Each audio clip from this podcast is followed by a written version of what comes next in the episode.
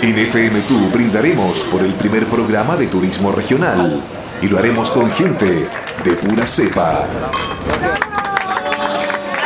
Muy pronto.